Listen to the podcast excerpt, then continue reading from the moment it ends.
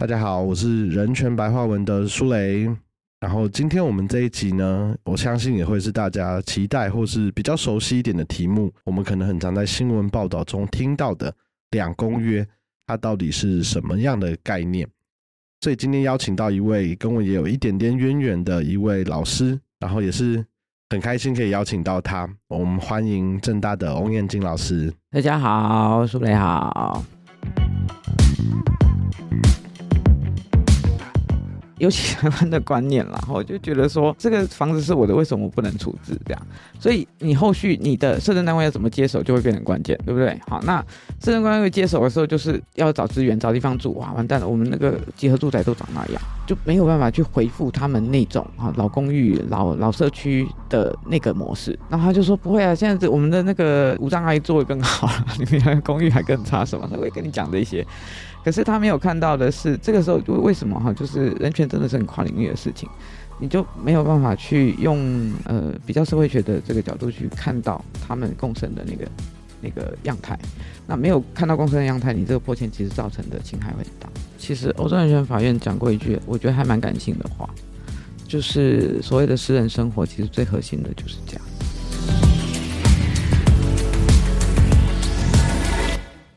为什么我会说有点渊源呢？是除了我以前在学生时期打的辩论赛有遇过老师是评审以外，其实最早我开始看的第一份跟公约有关的，就是所谓的金色文公约。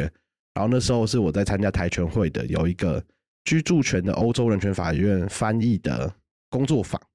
然后那时候我记得老师就有来讲，就是什么叫做氏族居住权。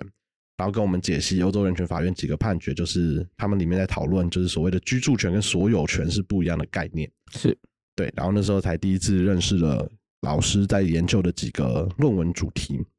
但今天呢，我们可能不会那么 focus 在特定权利的部分。我们今天比较像是希望能够打造一堂两公约的基础课，然后邀请到老师来跟我们分享看看，我们很常听到的两公约这个文件。它到底在国际法中的重要性啊，以及它两者之间到底两公约的是指的是哪两份公约，以及它的差异是什么？所以一开始就想要先请问老师，就是呃，我们常听到的两公约，它指的是哪两份文件，以及它在国际法上为什么大家很常会有一种把它奉为圭臬的感觉？嗯，好，第一个这个我们常常讲公正公约，好，或者是听到缩写 ICCPR，这个是公民与政治权利国际公约。另外一个是经济社会及文化权利国际公约。那各位听到这两个公约的区别，可能会觉得说，呃，为什么要这样壁垒分明的？那其实呢，原本哈这两个公约应该是一个公约，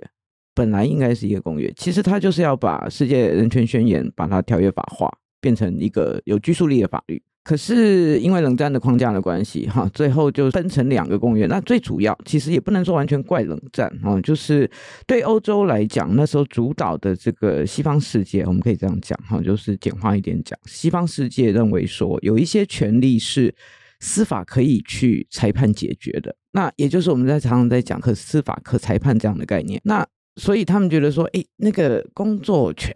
好，这个劳动方面的，或者是你的居住、你的这个食衣住行，这个 这个国家应该是尽力就好。好，所以你要去法院主张很难。所以那我们把它分开哈，就是这个这一些权利呢，我们只能尽力保障。所以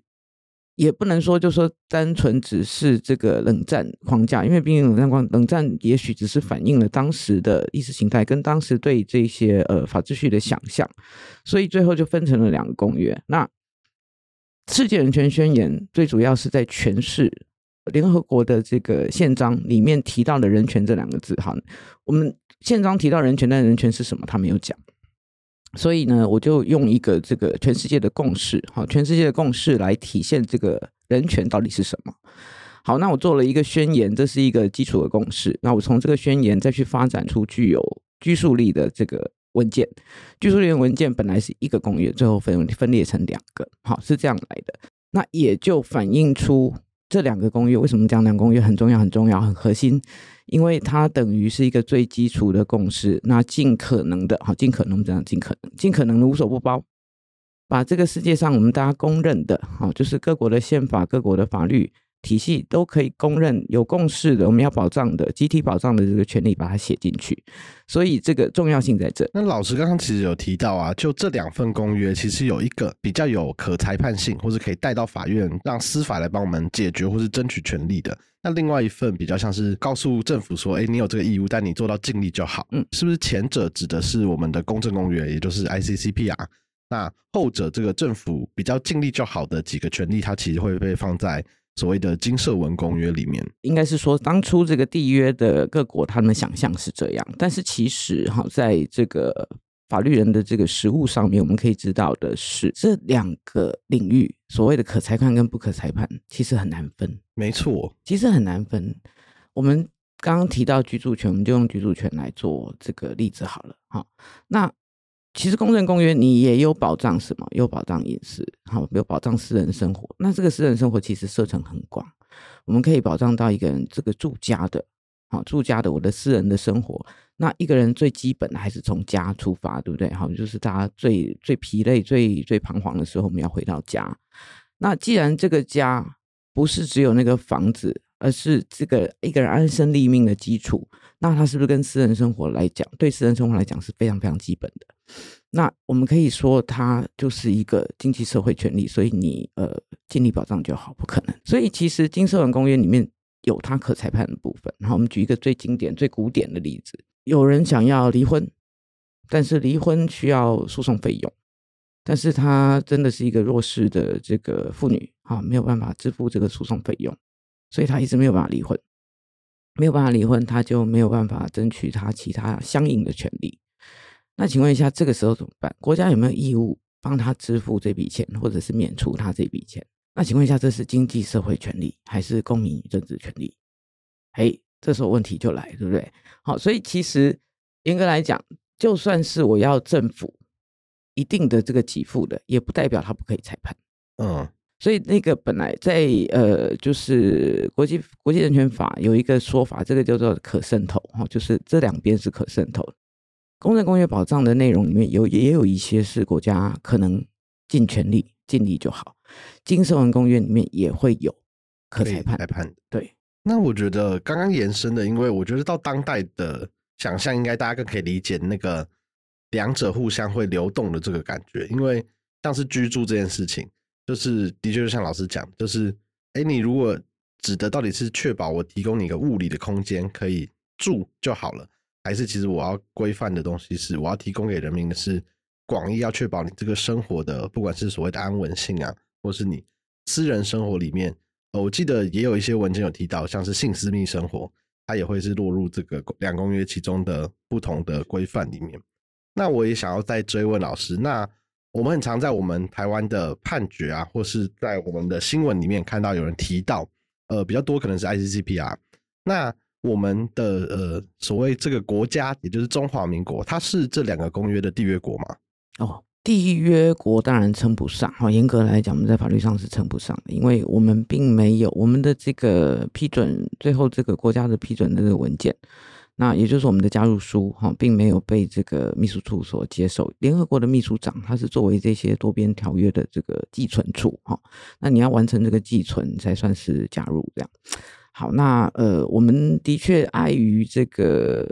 各个公约它规定的这个内容哈，我们没有办法正式成为缔约国或缔约方。好，现在现在有一些公约是甚至比如说欧盟这样的这个实体可以加入的，所以我们讲缔约方，甚至不讲缔约国。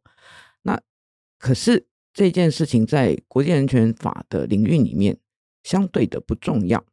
好，怎么说呢？嗯，《公民与政治权利公约》里面有蛮多这个缔约国没有在施行这个公约。哦，它不是法治国家，它甚至也没有一点点基础的民主的这个基础。哈，这个民主法治完全都是非常的堪舆的这样的国家。它也是公正公约缔约方啊。好。那基础的这个最基础的义务，交国家报告都交不出来，不断的拖，甚至从来没交过。那这个国际上集体一起监督一个国家的人权的这个意义完全没有。所以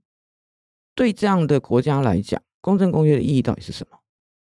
反过来，我们来看台湾，我们台湾不是真正的缔约国，但是我们台湾有在实行，它有内国法效力。它真的在台湾造成了改变，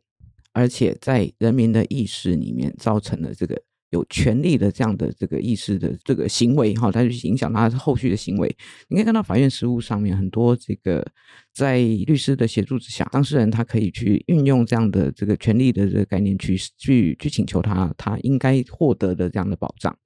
所以。他实际上在这个社会里面发生了作用，而且实际也发生了它的法效力。那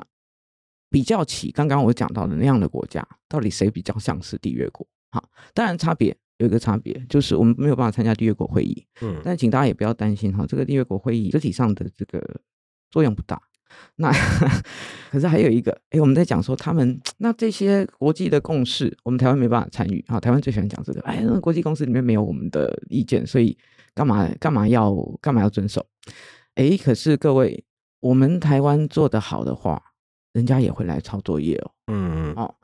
我举一个很有趣的例子，大概我在课堂上都跟同学讲过，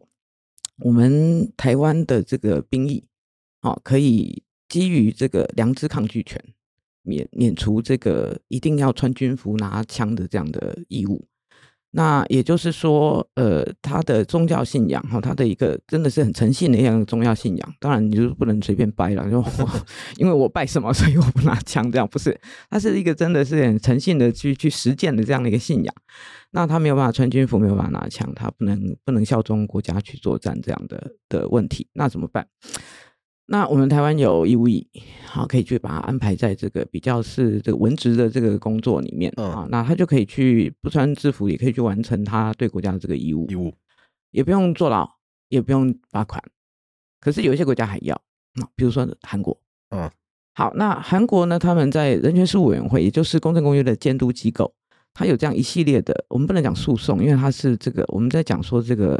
来文，不过这样来文 communications 这个是很奇很很。一般人不用的这个词汇，所以我们就说它是一个申诉好了，好申诉。那在申诉案里面呢，一系列的韩国的特定宗教信仰的这些男子哈，他们要争取可以用替代役的方式等等，然后不要去不要坐牢，不要罚款这样子，这个争取这样的权利的时候，然后他们在里面，在他们的这个呃申诉书里面就提到了台湾，为什么呢？因为韩国的答辩的理由，韩国官方答辩的理由是说，我们我们国情很特别啊，我们面临这个急迫的压力，所以我们要全民皆兵，随时要备战啊，就是这个强敌在在在在上这样，所以我们一定要要这个全民要很平等的去执行这个兵役。那答辩书这个他答辩书这样写哈，这个这个我们申诉方就引了台湾。就我们也有一个强大的敌人在旁边，刚好有这样一个国家，他们也是强敌在前哈，那随时要备战。为什么人家可以豁免呀？啊，那请问一下，这样的一个先例会不会就进入了国际法秩序？会，其实就是这样。好，就是说我们作业做得好，人家会来抄。台湾不会完全被排除在外，甚至比如说在呃联合国的这个人权理事会，哈，这是一个比较政治性的一个机构。他其实也邀请过我们的非政府组织，确实对去发表意见。所以以台湾在国际社会上实质的存在来讲，好，请各位不用担心，国际法秩序里面会有台湾。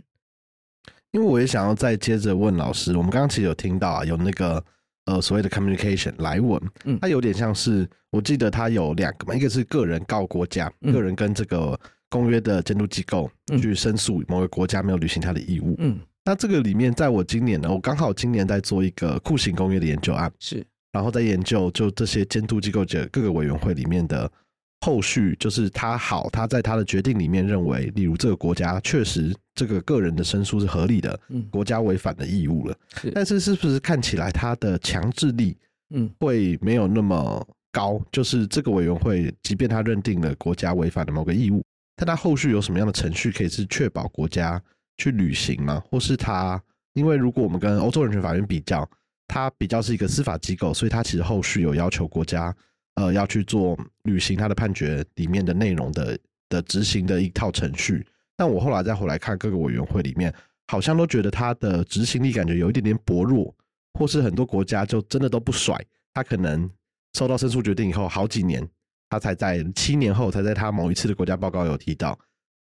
所以就想要问问看老师，在我们这样子，呃，如果以两公约来讲啊，在人权委员会这边，当他如果认为一个国家确实有违反了两公约的义务的时候，他有什么样的机制是可以确保国家一定要履行的吗？这里面有一个迷思，我们可以顺便去理清。我们都会觉得，像欧洲人权法院、美洲人权法院，它的判决是有拘束力的。嗯，好，那这个它是一个正式的裁判，一个法院，你都接受它的管辖。可是，呃，反过来哈，我们的这个两公约的监督机关，他们做出来的，我们叫这个英文原文叫 views，哈，它是做出来的这个意见，嘿，这个意见呢没有强制力，没有拘束力啊，不是没有强制力，是没有拘束力。好，那没有拘束力，我就可以不要遵守，所以很弱。那后续的监督，哎。欧洲人权法院的这个裁判的执行，至少有一个这个欧洲理事会哈，就是欧洲总共四十六个国家，四十六个国家组成的这个欧洲理事会底下，它有一个这个部长委员会。这个部长委员会是各国的，严格来讲应该是各国外交使节了哈。就外国原来是希望是外交部长，但是不可能，都是外交部长很忙，所以通常都是这个专门的使节在处理这些事情。那他们会透过决议来看，说你这个裁判到底有没有落实，有没有去这个修正这个原来错误的裁判，或者是有没有去赔偿这个被害人等等的。可是这个政治监督说穿了，我也只能不断的去施压，嗯，对不对？那如果他真的做不到呢？那我要怎么处罚他？哦，各位想象一下。国家之间，我总不能说你违反了公约，那我要强制执行，我就派军队去强制执行，这个不行吧？对不对？好，这个绝对不行。那我请问一下，我国际上我有什么强制的手段？其实没有，嗯，其实没有。那说穿了，你一个有有拘束力的裁判跟一个没有拘束力的意见，说穿了，最后要靠什么？要靠你内国机关，你的国内的这个机关，你的行政、立法、司法。有没有决心去改变？嗯，好，所以有这样的研究哈，就是指出，其实真正造成改变的是国内的力量。嗯，我们可以看到最典型的例子就是台湾，台湾甚至在国内的这个力量推动之下，我们去实行公约，甚至是让这些公约可以产生内国法效力，然后可以去改变一些事情。所以其实说穿了，它有没有拘束力？啊，因为他常常没有没有那个强制执行的这个部分，他有没有拘束力，相对没有那么重要。不是说不重要，是相对没有那么重要。那再举一个例子，我们西班牙的这个法院，在前几年，哈，就是疫情前吧，前几年，他做了一个很重要的这个决定，哈，就是说这些联合国的条约监督机构，他们的裁他们的这个意见，哈，不能讲裁判意见，好，虽然不是没有没有拘束力，但是。以我们西班牙在条约底下承担的这个义务，我们应该要让这些在西班牙内国法里面产生效力。诶，法院这样一讲不得了了。好，我今天如果去这个，因为他那个案子是那个妇女那个公约西斗公约，然后我去西斗公约申诉了，然后西斗公约说我对，好国家错，然后我回来就重启裁判，这在西班牙就是要重启，它就变成一个跟国内法的义务。对。哦，所以说穿了，你看国家你有没有那个决心，有没有这个意愿去履行的国际义务，这个最重要。所以我今天在这个人权事务委员会申诉了，或者是在酷刑委员会申诉了，然后后面后续没有办法执行。我这边也只能不断的在这个国家报告审查的时候，一直跟你盯哈，做这个 follow up，不断的不断的要求你再写报告来，再跟你沟通，一直公布你的名字，对，一直公布，然后一直跟你讲，哎，只能这样子，我就是用这个鲜明的方式。可是你看哦，有些国家他也不怕这个，可是鲜明对台湾人很有用哦，哦，这个确实。我们台湾对这个很敏感，因为我们觉得我们在国际上很弱势，对不对？我们也很希望说我们要，而且这个这个真的是台湾的认同，和我们的民主法师是我们认同，所以我们是非常不希望哦被这个点名的。OK，好，所以它效力是在这里。那我也想要再问问老师，因为我觉得大家都有听过，就台湾其实就像老师刚刚讲，我们有一个很特殊的自愿接受这些公约义务里面，像是我们是有两公约施行法嘛，那。除了制定这个国内法，就这部施行法以外，更进一步讲所谓的公约的内国法化，它是不是其实还有更细致的过程？因为如果你去看施行法的法规啊，它其实里面基本上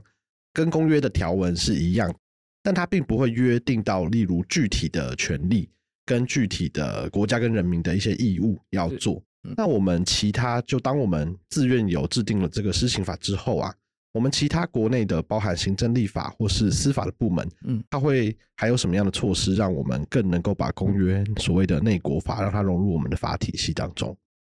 其实啊，一开始他都会跟你讲说，哎，我们要去检讨现行的这个法规范，哈，广义法规范，嗯，然后做这个检讨，然后什么两年之内啊，要把它这个全部修正之类的啊，就是法律里面都这样讲。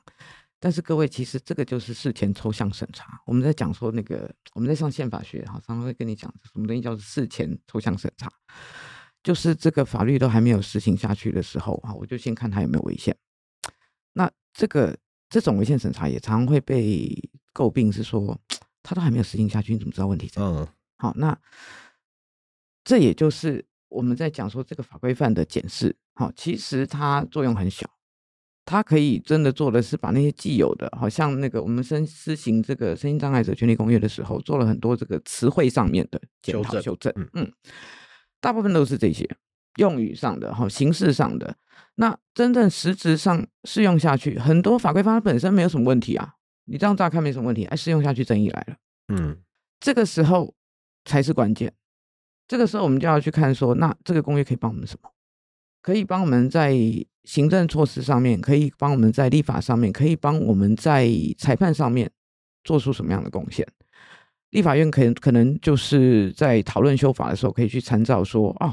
原来人家公正公约在这个哪一年哈就已经有这个一般性意见，就提到相关的原则，建议国家怎么做。然后甚至有这个范例的这个法案，好，那我们可以参考。然后，诶，不是说要照抄，而是说作业好的，当然我们看一下嘛。可是，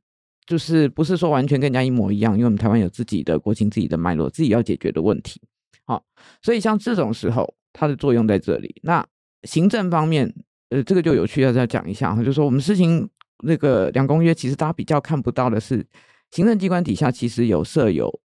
国内的监督机构。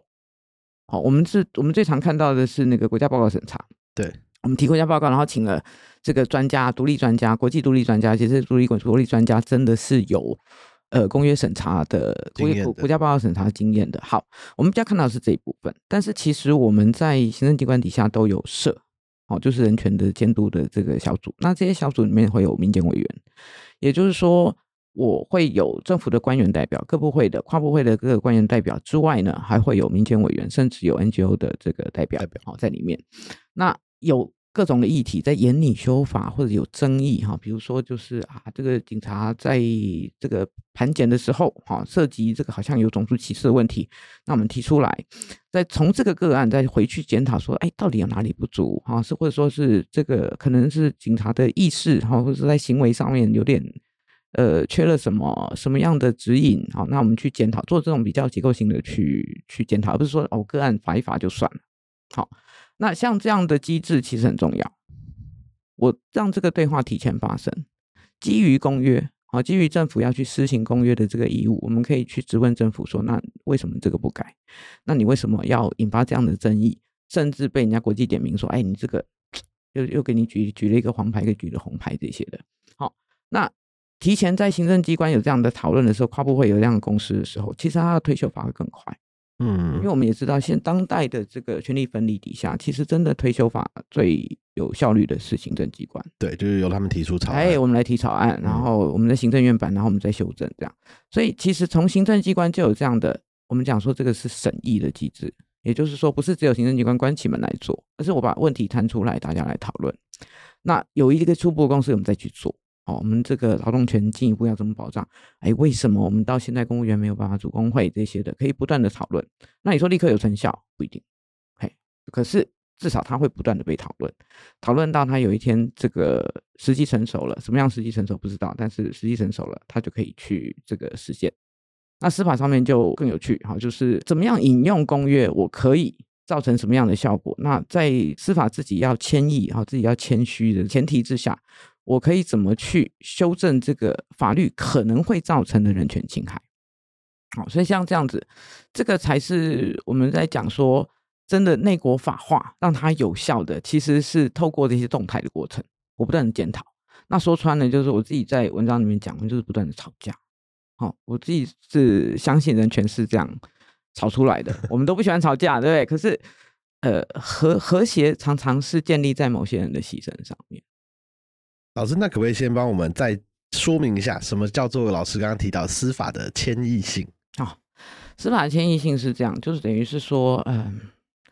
我一概依法裁判，那我司法机关又没有民意基础，嗯不像你行政立法啊、都有民意基础。至少那个行政，你说我不是我们选票选出来，可是他有高民意支持，好，就是我们在讲人气部长，人气什么，对不对？所以呃，司法官没有这个东西，那他的正当性就很容易被质疑。嗯那很容易被质疑的时候，我就要很多的依据，我要很多的依据才能够去挑战行政立法这两权。那这个依据要很够强。好，那如果我不是我不是很适合去去管的事情，我自己就要退一步。比如说我们在讲宪法法院，它最一般的宪法法院来讲，不要讲台湾而已哈，就是一般宪法法院来讲，在跟涉及政府财政支配、财务的这个支配的事情，他们会尽量的不要干预太多。因为政府财政这个已经不是他们的关这个射程范围，好，就是你要去支配这件事情太危险了，所以这个迁移性也就是会去造成说，有时候我们会去苛责我们的这个司法，就说哎，你怎么这个不敢用这个公约，这个公约下去解释这个权利就可以怎么样？可是那个说穿的是立法的问题，嗯我们的立法没有立好，所以这个时候那个压力其实要转到行政立法这边。好，那司法这边其实就算是我们在讲说，哎，法治程度很高的欧洲，其实他们常会出现一个什么？司法官不断的用判决书去呼吁要修法，因为你法律写太死了。我用公约来判，对，又我又不是刚好说，就像有些国家它的条约法的地位高于这个位阶高于这个内国法，那我当然就可以直接就判说，哎，你抵触了条约。那这一些像跟我们一样，像意大利也是跟我们一样，就是那个呃这些条约法跟法律的地位一样的时候，那我怎么办？我也不能说就是公约之上，所以你法律这个无效。嗯好我不能这么太直接的去冲撞，因为法律并没有授权授权我这样做。好，那怎么办？所以我就会不断的透过裁判去呼吁。所以我也有时候会跟同学讲说，如果啊，你看今天看到法院都做了一个裁判，虽然是很含蓄的裁判，去指出这个立法上的问题，然后把这个问题好像要丢给立法，这个时候他已经开始有点忍不住了。好，那如果再一个他甚至去已经直接在挑战立法，说这个法不能这样解释，要适用公约的时候，那个就是已经忍无可忍。好，因为我们说迁移总是有极限的极限，对你搞了这么久，好，你行政立法都不动作，那我只好用裁判再强硬一点手段，逼你去修法。好，这个我觉得我们最后有一 part 可以很进一步细聊这个司法的过程。嗯，那我想要回到刚刚我们讲的，就老师在观察研究两公约这么多年，你自己有没有印象比较深刻的是在，例如我们呃有了两公约施行法以后，那行政跟立法部门这边针对什么法律做了比较大幅度或是比较重要的修正，是你觉得公约在立法跟行政这个部门你自己比较有印象的？嗯，我这样讲可能会不客观，因为呃，我自己关心的议题会比较偏狭一点。那可是其实实际上来讲，哈，我们的预政这几年就是监所、监所管理上，这这个是应该是算是可以说十年来吧，哦。那在我想这个后后续这个我们的实务工作者可以跟你谈更多。那在这个监所的管理预政上面，这个呃这个就是被剥夺人身自由的这些人，他们比较晒得到阳光了，应该这样讲。哦，就是这些年，其实在呃矫正机关里面都做了不少改变，嗯做了不少改变。我们不能说就是已经啊一百一百分没有，每个国家都有它比较弱的啊人权保障比较弱的部分。那这个这个人身自由剥夺是合法被剥夺人身自由的这些人的权利，好，在台湾这几年有还蛮蛮明显的这样的的，就是动态啦，我们可以这样讲哈，就是一直有在检讨，一直有在改善这样。那再一点的话，就是像我自己比较关注的这个远洋渔业的渔工哦，其实他们的这一些权利的保障，我们的行政机关其实也很积极的一直在一直在处理。那甚至我们已经进阶到哦，就是有可能我们会去呃内国法化一些比较先进的这个这个国际规范。嗯啊，所以说，其实你持续的在行政立法机关里面去，就是所谓的吵架，持续的吵架，有用的啊，有用的啊。好，就是我们可以一直看到这样的改变，一直看到看到说从小地方哈，我们从一些个案不断的去检讨。那你可能说大的这个修法，呃，其实好几次，好好几次。那修法其实还算，嗯，还算一个，就是一个开端而已。后续的施行，好，行政机关它可以配套，因为我们常在讲，我法律修的很漂亮，那人跟钱不到位，这样不行。哦，所以我们更会去注重说，那你的人事，哦，你有没有办法去补充这样的人力？好像比如说劳检，我们在讲劳检的人力，劳检员的部分，这个人力是是很关键的。那你有没有预算？好，所以像这些配套，呃，我们在整个改革里面，我们看到通常是新闻讲的说，还有什么法律终于修正了，好像就据点了，没有哈，那个才刚开始。所以有这样的平台，有这样的这个呃，像行政机关，它有这样的国内监督的机制，甚至他愿意就是去召开特别的会议，哈，就就是邀请这个民政代表来发言，这样其实这个蛮重要的。嗯，那我们。就是再拉回刚刚司法的部分，嗯，因为我觉得司法的部分，它听起来呃更有更多不同面向。就是我们刚刚在讨论到可裁判性的部分，是就老师你自己有没有呃比较有印象这几年的实物判决，或是你觉得比较可惜的？因为我自己可能有关注到，可能是居住权的，有几个判决到打到打到最后，可能是。呃，实务工作的律师啊，或是个案参与的一些 NGO，他们觉得 好像没有真的发挥这个公约的最好的结果，是那就想要延伸我们刚刚前面讨论到，那我们有立法、司法跟行政的部门以外，其中司法的角色，嗯，他在这个可裁判性到我国目前是不是还是一个不是每个判决都有一套它固定的法官审判的过程跟采用公约的见解，而是可能个案之间会有比较大的差异。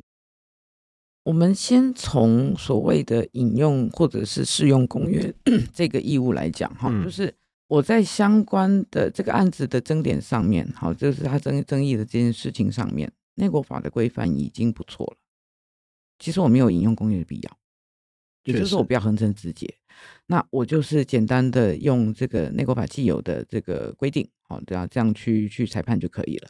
所以各位可以发现，在呃，我们如果去研究，我们用用一个比较量化的方式去研究，说啊，我们的这个妇女公约哈，西斗公约，它有没有这个充分的被引述啊？有没有被引用？有没有被适用？这样数据上面没有很漂亮哦，数据上其实没有很漂亮，是指案件数吗？对对对对，就我们就纯粹就我们做一个量化的统计，说它它有没有去引用，有没有去使用？数据上没有很漂亮，可是这并不代表我们的性别保障不好。为什么？因为其实台湾在性平方面的立法密度算是高的，我们不能说已经很好哦，没有，不是，意思说算是高的。那算是高的《西头公约》哈，我们要强调一件事情哦，我们常以为说公约是先进的，没有哦，公约是国际上的地标，嗯，那只是地标。很多事情在国际上的共识，甚至比我们台湾发展的慢。就我们走的其实是比较前面的，对我们也有这个，我们也有这个高段的这个科目，就像哎，大家就是每个人科目就是有拿手不拿手，对不对？哈，那你数学很好，不代表你的英文很好。好，那台湾可能就是我们数学超级好，然后那个英文啊，快快被挡掉了这样。那每个国家其实都有这个，好，那我们台湾可能就是像我们刚刚讲的这个居住权啊，这个监所人权这些的，可能哎，这个评价不是很好，哎，可是我们在性别这上面是走的很前面，我们不输人家哦，哦，那个甚至甚至不会输给《西头公约》，可是也不代表说我们这里面没有一些这个，像比如说啦，就是你真的涉及到这个所谓的善良 风俗哈，就我们一般这个约定俗成的社会规范的时候，那挑战就很大。遗产的分配这些的，所以其实呃，《西岛公约》它很多案子它不会被引，并不代表我们性别保障不好。那它真的被引的时候，呃，也就是说，这个的确就是我们比较后段班的时候。好，那我们要去引述它。好，这个这个要我们要先先理清。好，那在我们法官遇到我们这个法律保障的确好像没那么好，然后当事人主张的这个理由看起来是真的很有道理。嗯，那他这时候就要去考量了。好，那我们。这个如果把公约拉进来解释这个法律，可不可以对对对这个当事人比较有利？可不可以更完整的保障他的权利？或者在比例原则的这个这个衡量的的上面，可不可以去把这个砝码稍微调一下，让权利的侵害不要这么严重？好，这个时候他公约就可以介入。那可是呃，像刚刚讲到，刚刚讲到这个比较遗憾的就是居住权的部分，其实也不能说完全它没有发挥作用。好像高雄高等行政法院哈原诉字第二号判决了，它涉及的是拉瓦克部落的这个破迁。哈，那其实最后也只剩下一点点，其他都都迁走了这样。那这个案子里面，其实他同时用到了公正公约跟精神文公约。好，这个判决做的非常非常的用心，这样非常可敬的这个法官。那他们做了很多功课，然后去试着去去探讨说，在都会的原住民，我还能不能去主张我原住民的这个权利？哦，因为我们传统想象是，你就在你的在所谓原固有的对原乡，你在嗯原乡，这是你固有的，这是你的传统领域，所以你可以在那边主张权利的权利。那都会哦，都会不是你的了，哈，就是你就不能主张你的权利。可是其实不是这样，因为他在都会里面的这个聚落，他是利用这个聚落的生活。聚落里面一个生活，它不是只有土地，它有生活，他们彼此扶持。就像我们之前在讲三英部落、西周部落，对，你怎么会在行水区盖房子？哇，大家觉得不可思议。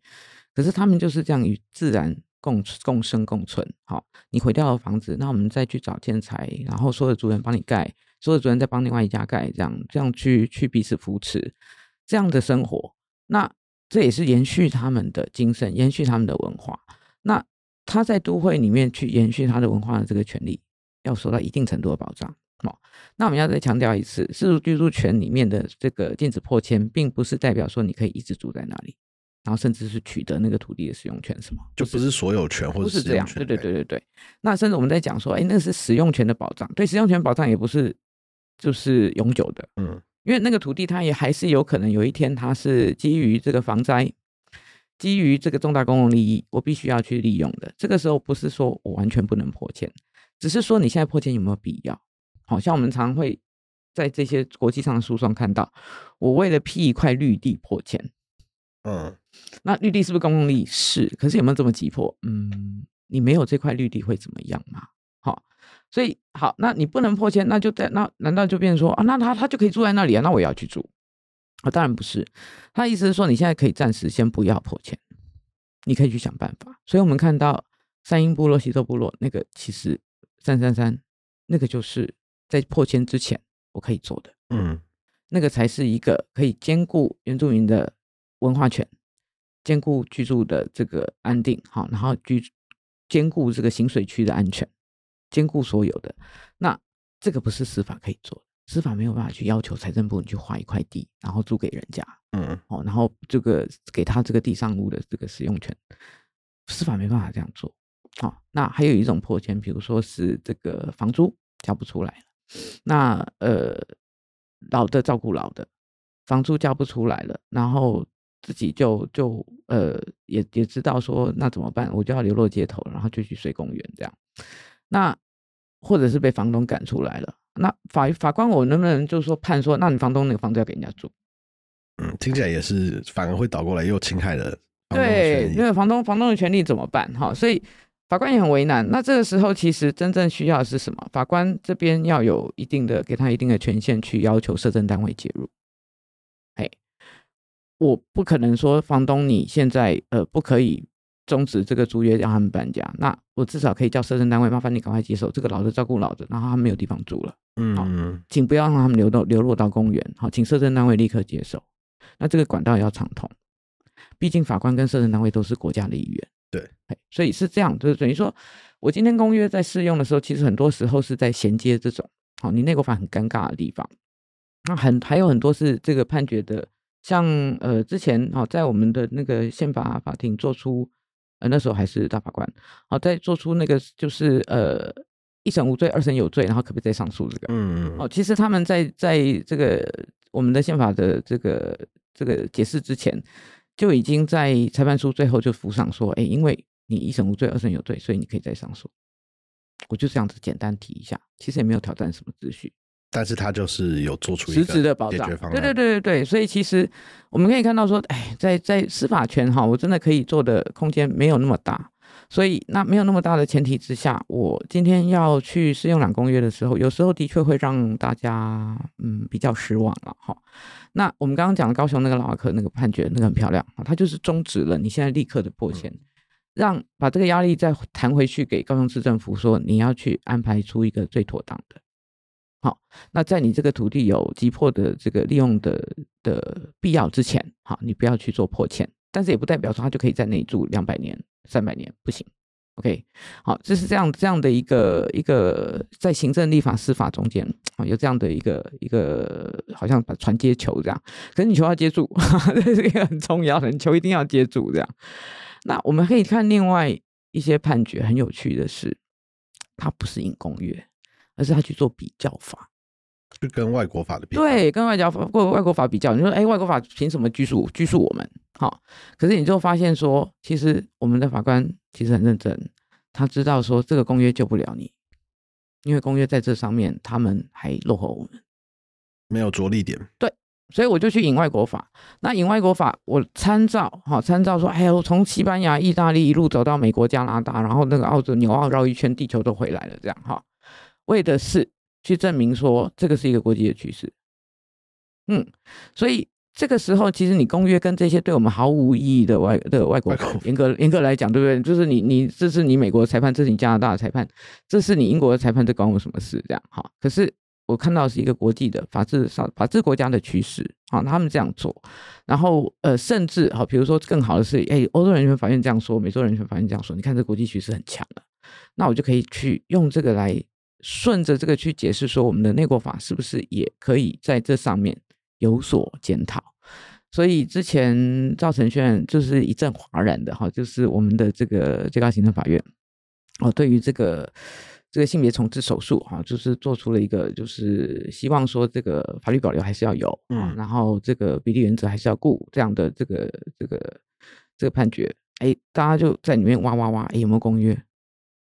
其实没有。对，因为其实如果以跨性别，C 斗那边自己都有争议，不行不行，对不行啊，这国际上这个共识非非常弱，那怎么办？比较法，好，我就去就去比较有没有这个趋势，然后这里面就是哎也是这样，地球小绕一圈，哈，各位好，这是这个是法律保留，这个没有问题了，对不对？好，那这个比例原则上面真的也可以再考虑。其实这个案子也是就反映出什么，就是。已经跟你吵很久了啦，然后一直来烦我们行政法院，然后我们这样子很为难，看到这些人这样要被迫去动一个让他很害怕的手术，我们也真的不知道该怎么办。那麻烦你们，好立法这边做个决断好吗？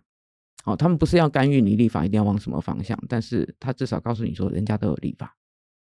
而且判决大部分是公开文件，所以我们的法案助理或者谁有一个东西可以直接抄。对对对对对，好，麻烦你参考一下。你看有这么多国家都这样判了，那你是不是在立法上面做个决断？那他不能告诉你标准答案，因为这是你立法者的权限。好，可是，一旦真的就是用这个案子来告诉大家，一旦我们的法院如果都已经拿了这些比较法、这些人权的规范来挑战立法的时候，或者挑战行政这个行政命令的时候，通常就是已经受不了了。嗯，国内法的比较法观点，我倒是已经有一阵子没有想到了。但是确实，因为我们之前在在呃我们公司另外的节目，像法科话题那边，其实我们会访问到一些委员。是，那委员他们有时候在讲很多题目的时候，确实很多关注是判决书，也是他们一个很常在关注的来源。刚刚听到的，其实我觉得好像都是蛮正面的例子。你自己有没有觉得看过一些判决？你觉得？呃，不管是说太没有公约的意识，或是人权意识，它通常会是什么样比较负面的情况呢？还是你觉得基本上，呃，我国法院的裁判，它大部分都不会依托在这个范围太远？应该这样讲吧。我们在肯定一些权利上面啊，其实我们法官不会抗拒啦。嗯，就是我们法官其实越来越、越来越愿意去做这样对话，因为其实。引用外国法在台湾的法律传统里面本来就不陌生，哦，美国法跟德国法对我们的影响都很深，尤其是德国法。那既然是这样的话，其实公约也不是什么引用公约，这也不是太困难的。那麻烦的是公约很抽象，它实际上可以给你的这个裁判的这些资料库很少。哦，我们的这个联合国体系里面的申诉虽然很看起来很多啦，但是其实要真的对台湾很有帮助的这些实际的。个人来文的这个意见还是有限。好，那我找不到答案，找不到答案可以找不到作业可以抄的时候，其实我要试用挑战会蛮大的。那所以有时候我同时还是要兼顾一下比较法，我还是要去看一下这样。那当然律师这边也会帮忙哈，就是我我我为了要做我的主张，我也会去收集很多资料，然后让法官这样去去审酌。那你说比较失望的部分，可能就是的确啦，我们还是有一些法官，他们也许是可能是。不太愿意去挑战一些争议比较大的事情，还是说，呃，他们觉得这个真的是立法机关、行政机关他们可以去去解决的，所以会比较可能会比较比较谦虚一点，应该这样讲哈。那还有一些可能也是观念上，就是他们会觉得说，这么抽象的东西，你要去解释一个这么具体的法律哈，然后这么具体的个案，距离太远了，那我要去去做很多功课。我要做非常多的功课去看这一条，我到底可不可以使用在这里？可不可以这样解释？这实在是太辛苦了。好，那。各位也知道，我们的法官其实都过劳了。嗯，案件真的超级多，真的超级多。然后我之前就听到你的在在在我们法律人之间的闲聊，在讲到说，哎，真的是比较单纯的这个地方哈，他们的判决的这个压力没有那么大啊，案件量没那么大的情况之下，有时候他们真的还可以好好去做点功课，然后写出很漂亮的判决书，好的人人称羡。可是就是哎，那也是少数几个地方可以做到的。所以啊，就是有时候是这样了哈，所以我我不会说我对我们的司法失望，我这个我完全不会啊。我觉得我们的法官真的都很优秀啦，也很很很用心、很认真。那有时候他们很忙归很忙，他们也会尽量，比如说去用他们可以的资源去征询专家的意见，我们所谓的鉴定人这样想办法去解决。像之前那个精神障碍者这一系列的这个裁判，其实他们也是尽力了，好尽力去去回应。啊，这个社会对权力的这些诉求，所以你说比较负面的话，有时候可能就是我觉得结构性的问题，可能有很个别的，我这个我不我不敢讲。可是你说整体上来讲，其实我们法院整体目前哈这个趋势上，我觉得他们还是很真心的在参与我们国家去呃保障人权的这个这个方向。好，那呃老师刚讲的蛮细致的，其实我们从公约的。最前端它的架构啊由来，然后到后续我们回到国内内所谓内国法化以后，不同政府的部门它可以怎么样适用公约，跟透过公约来告诉大家，其实台湾这个社会是重视什么样的事情？听起来是不是有时候公约能够提供一个相对没有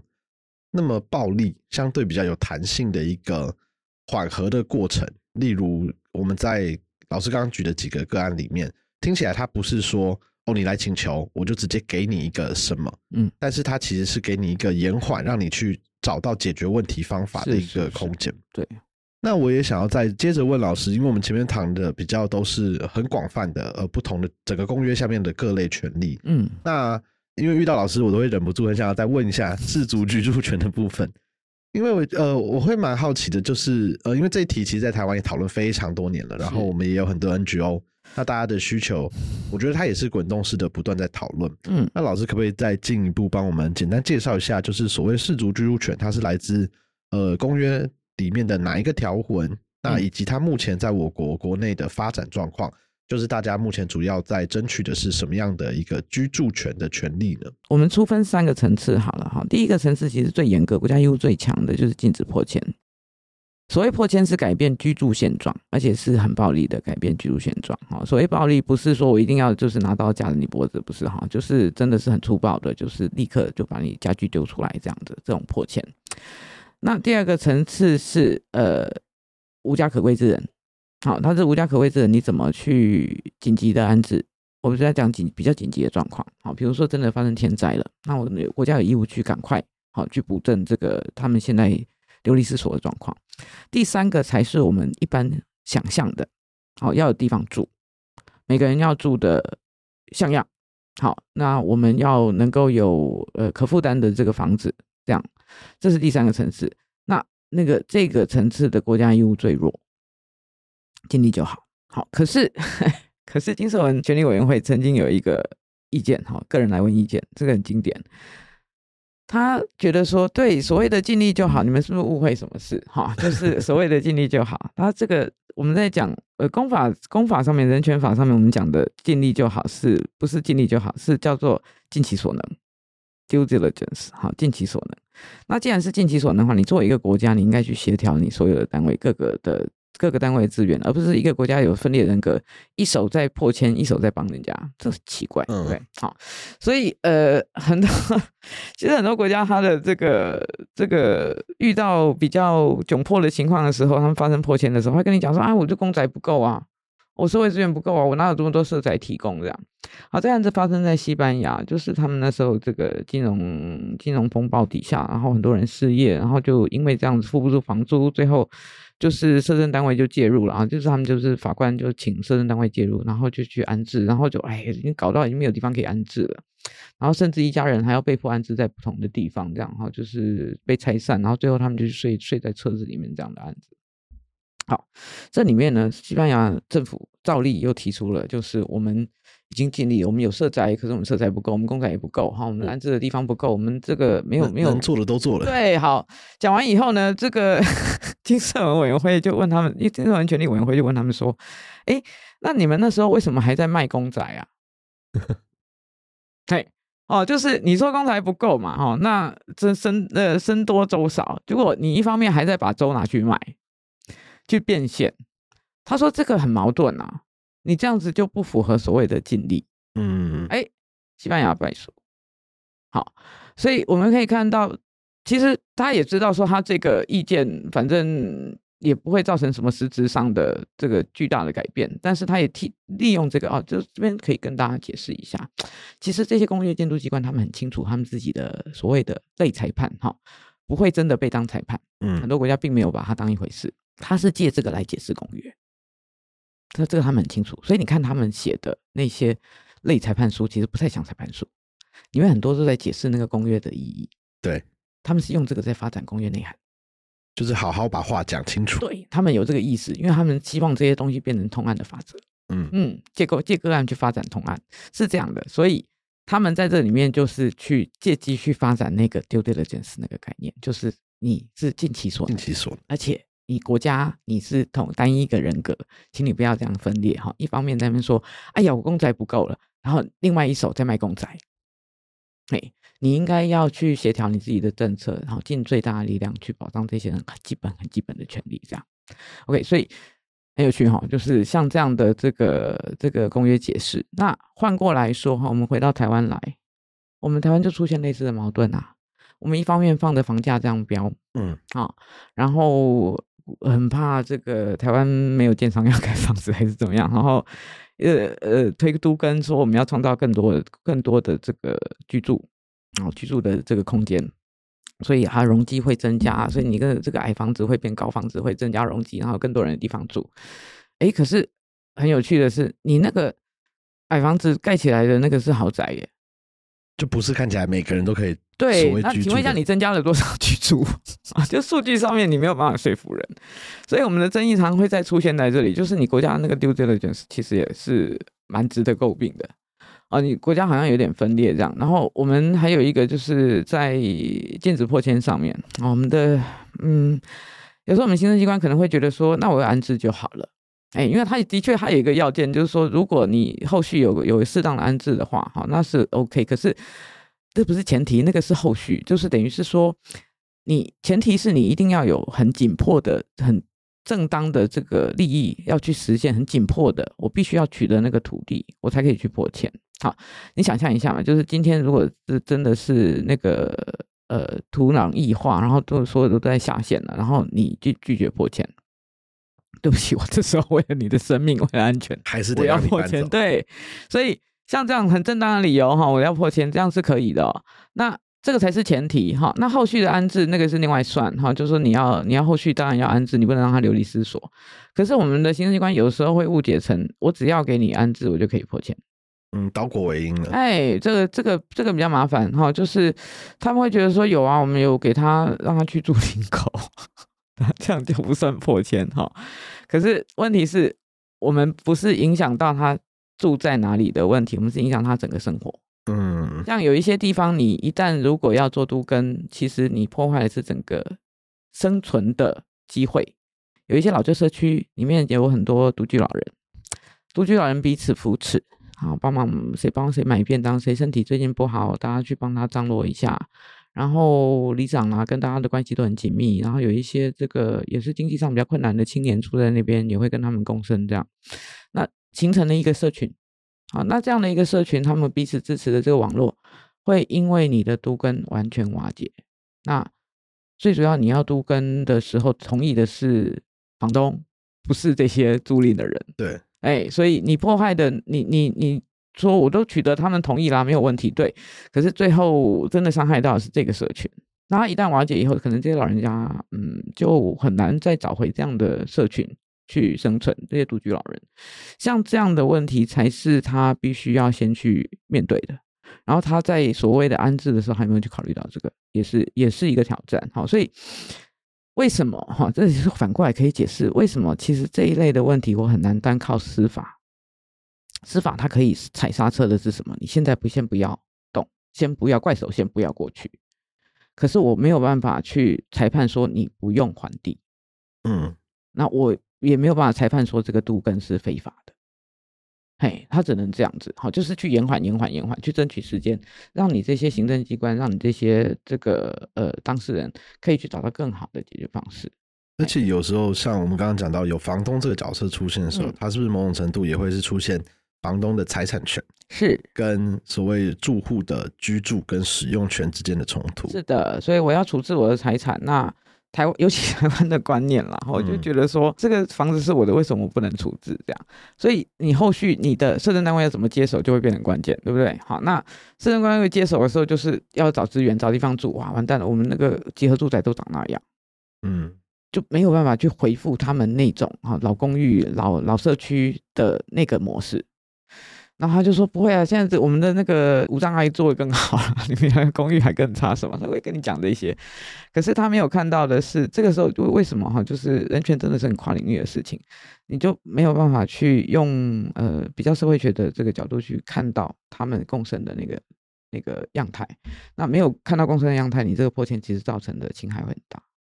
嗯，我完全可以理解老师讲，因为我自己对这一题蛮有兴趣，是因为呃。我觉得大家一开始看到我们在讲氏族居住权的，如果你是直接看到公约的的条文的用字，嗯，你会觉得它规范的很抽象，对，它不是直接跟你讲说你可以有不动产，或是你要有屋檐有地方住，而是像刚刚老师介绍，不管是在 ICCP 啊、公证公约或者金社文里面，嗯，它是规范一个听起来比较软性，是抽象一个让你好像看起来比较接近好好生活的一个权利。是的，那我自己后来很在意这一点，是因为。我我我们家族比较有趣，我从小都在跟离老师学校比较近，我在万方社区长大哦。然后我们因为围绕着中心点是阿妈家，嗯，所以我们所有的亲戚都是在万方社区的不同的山坡啊、不同的地方住在一起，嗯嗯。然后因为家族人又比较多，然后很多没有嫁娶的亲戚，所以我们都会定期回阿妈家吃饭。是是是。所以我从小都在那边念书，然后我们的。呃，因为大家知道文山区嘛，就是那一块大家觉得比较山区、比较乡下一点的台北市，所以其实我们社区的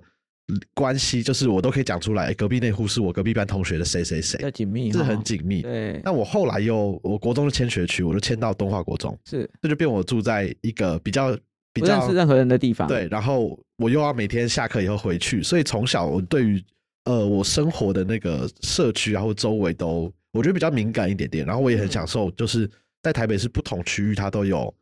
很不一样的文化。因为呃，像我高中，我又跑到永春念，嗯，就这三个地方是完全像东华国中那区，就是现在南京复兴小巨蛋，嗯，它就是一个很真的很市中心的地方，嗯。但是像是永春啊，跟跟万方那边，它就有像以前大家都叫万方那边就什么小天母，对。然后永春就有军营，那时候那个永春湿地公园还没有盖好，那时候还是军营。然后有很多很特别的，就是你光形状就觉得很有趣的公寓。然后，但后来当念了，当然念了法律系以后，然后接触到一些一开始当然都是比较震惊的反破迁的那种花光啊，或者大的那些社区。但你就仔细思考自己居住的环境啊，你就会觉得其实它真的没有大家想的那么简单。就是说，哎，我为什么换新的房子给你，比较安全，还比较新，你可以住更久，为什么你不要？对。然后或是哎，你搬到那边搞不好交通比较方便等等。就我觉得很多。如果你只从片面的资讯来看，都会忽略掉，就是家这个概念，它其实是跟整个生活看不到的情感，或是你看得到的呃生活机能啊，跟居住环境其实是有关的。所以我也很开心，今天这一集跟我们下一集会上的冠伟，就是其实、呃燕燕京老师跟冠伟就是花了非常久时间在在研究居住权跟反破迁的这些议题。嗯，对，很喜开心这两集，希望可以让大家一起对于家啊跟所谓居住在法律跟人权上面，我们有什么样的规范，有一些新的想象。是啊，因为其实欧洲人权法院讲过一句，我觉得还蛮感性的话，就是所谓的私人生活，其实最核心的就是家。嗯，我觉得这个很适合当今天的一个收尾，对啊。但最后，我觉得我们今天聊的蛮完整的，就是一个很像我回到我第一次在上国际人权法的一个科普的课程。但最后会也会想要再问老师一个比较感性。的，而就这个题目是我过往在做，我们做过一本出版品嘛，叫《公民不盲从》。嗯。那其实我们那时候针对不同权利，我们后面有一个章节是在做人权工作者或研究者的访谈，所以我后来习惯在讨论到人权跟公约议题的时候，我都会问我的来宾，就是呃，身为一个人权的研究者或工作者，就你自己会不会有什么样的建议，会给未来更多的呃想要投入人权或是想要投入人权工作的人一些建议跟心得？因为我们会想要这样问是，呃，我觉得我自己现在我刚好三十嗯，然后其实透过法白我们的工作，我们认识非常多，我觉得是对于人权跟别人的生活很在意的人，但是他们对于他们未来的职涯或是当下的学的东西，有时候会有蛮多疑惑的，就是我到底会不会饿死，或是我有没有呃，我这样的研究，我是不是真的有办法帮到别人等等的困惑，所以我都会透过像访问到学者啊，跟其他已经比较有经验的前辈工作者的时候，问一下大家这样的心得，然后也希望能够，因为我心中想的，会收听这些节目的人都会是关心这些议题的人，是。那他们或许可能会有一些得到鼓励啊，或是有一些新的灵感。我自己是希望我们国家可以有更多的资源，好，就是我们其实不管学术、人权这些都很需要资源。我觉得资源还是蛮残酷的。那这个东西我们很难去指望说四部门可以给你多永续的这样的的主动给你多么永续长久的这样的支持，所以你政府有一些立法真的可以考虑哈，就是怎么去让四部门愿意把这个资源让渡出来，好去鼓励这些人权的运动，甚至这些人权的工作者最后可能会反过来 要去去去监督他，去质疑他这样，但是这个资源要拿出来，因为这个是。这个是很公共的议题，那呃，国家在这方面一定要有一些措施哈，可以去把这个资源去集中，让比如说我今天要做一系列广播节目，那我的预算在哪里？好，那我这一系列广播节目，我希望达到什么样的目的？我有没有这样的资源可以申请？我可以去去拿这个很好的一个计划，我去请到一些资源来做，然后我们这些人都可以有收入。那所以这个我觉得台湾还可以再做得更好。好，因为我们这次刚好去访问，看到一些他们公共资源挹注的这个模式，其实我觉得还蛮有趣的。就是台湾这方面可以再进一步参考。当然，我们税收的没有 比人家多啦，但是我想我们台湾会有我们自己的一套模式，哈，去去鼓励这方面。这个是从从政府这方面来讲。那至于个人的话，其实有时候就是说穿了，呃，我不知道。各位觉得怎么样啊？有时候就是你忍不住会管人家的事情，忍不住这件 事。那既然忍不住的话，那我们就找方法吧。各自有各自的方法哈，也不是说我我今天一定要全力的投入什么，而是如果你在你的位置上有办法。其实我们台湾民主人权到今天，很多也是他关心，但是没有时间，然后一个月五百块、一千块的这样一直去支持。支持我们的民主跟人权走到今天啊，我们台湾的这个人民对这些公诉还是非常关心的。那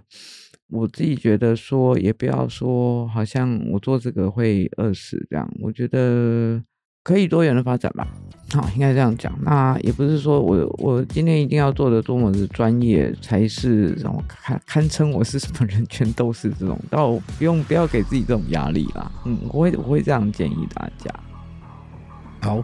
那我们今天最后就非常感谢翁老师今天的参与。那我们人权白话，我们就下集见，拜拜，拜拜。